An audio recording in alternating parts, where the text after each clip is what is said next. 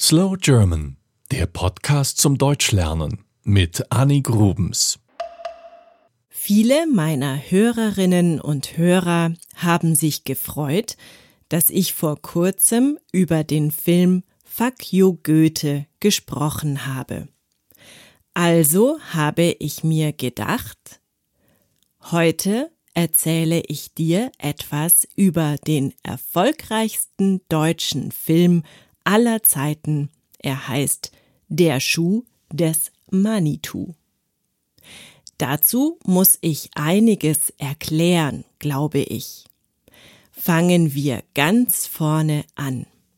Seit Jahrzehnten sind die Bücher von Karl May beliebt in Deutschland. Karl May lebte von 1842 bis 1912 und schrieb Abenteuerromane. Sehr bekannt wurden seine Bücher über den Indianer Winnetou, der sich mit dem weißen Cowboy Old Shatterhand anfreundete.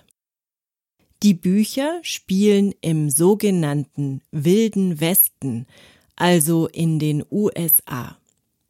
Winnetou war in den Büchern ein Häuptling der Apachen. Er kämpfte für Gerechtigkeit und Frieden. In den 1960er Jahren wurden Filme gedreht, in denen die Figur des Häuptlings Winnetou die Hauptrolle spielte. Gespielt wurde er vom französischen Schauspieler Pierre Brice.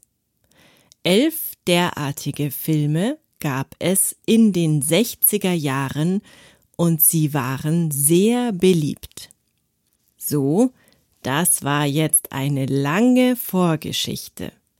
Kommen wir zu Der Schuh des Manitou.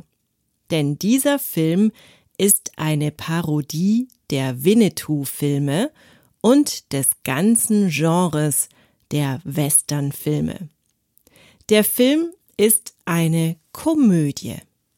Hinter diesem erfolgreichen Film, der 2001 ins Kino kam, steht Michael Bulli Herbig. Er ist ein erfolgreicher Komiker, Schauspieler, Regisseur und noch vieles mehr.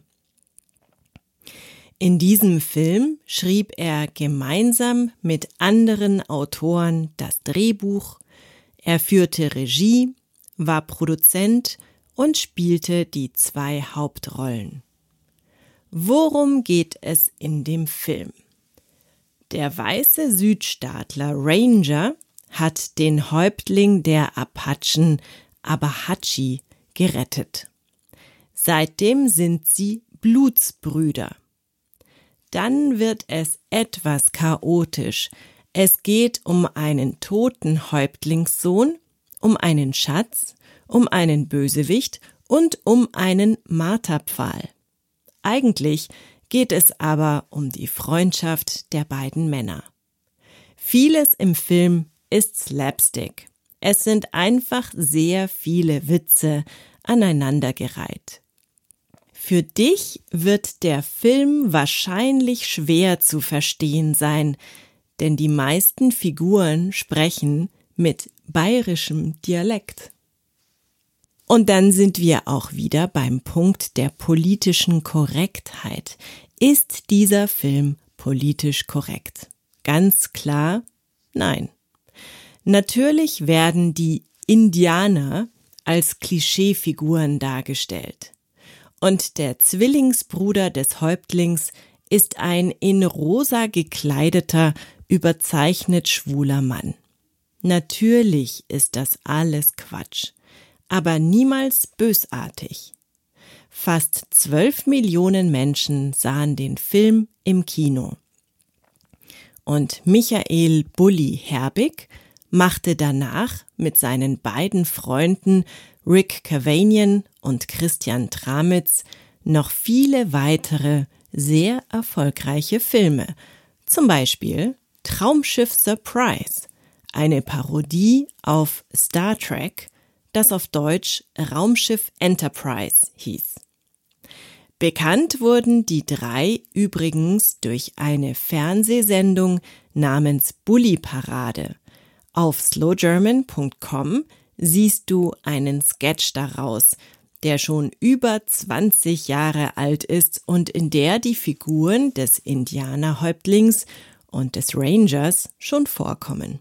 Außerdem poste ich dort noch den Trailer zum Film, damit du dir ein Bild machen kannst. Das war Slow German, der Podcast zum Deutschlernen mit Annik Grubens. Mehr gibt es auf www.slowgerman.com.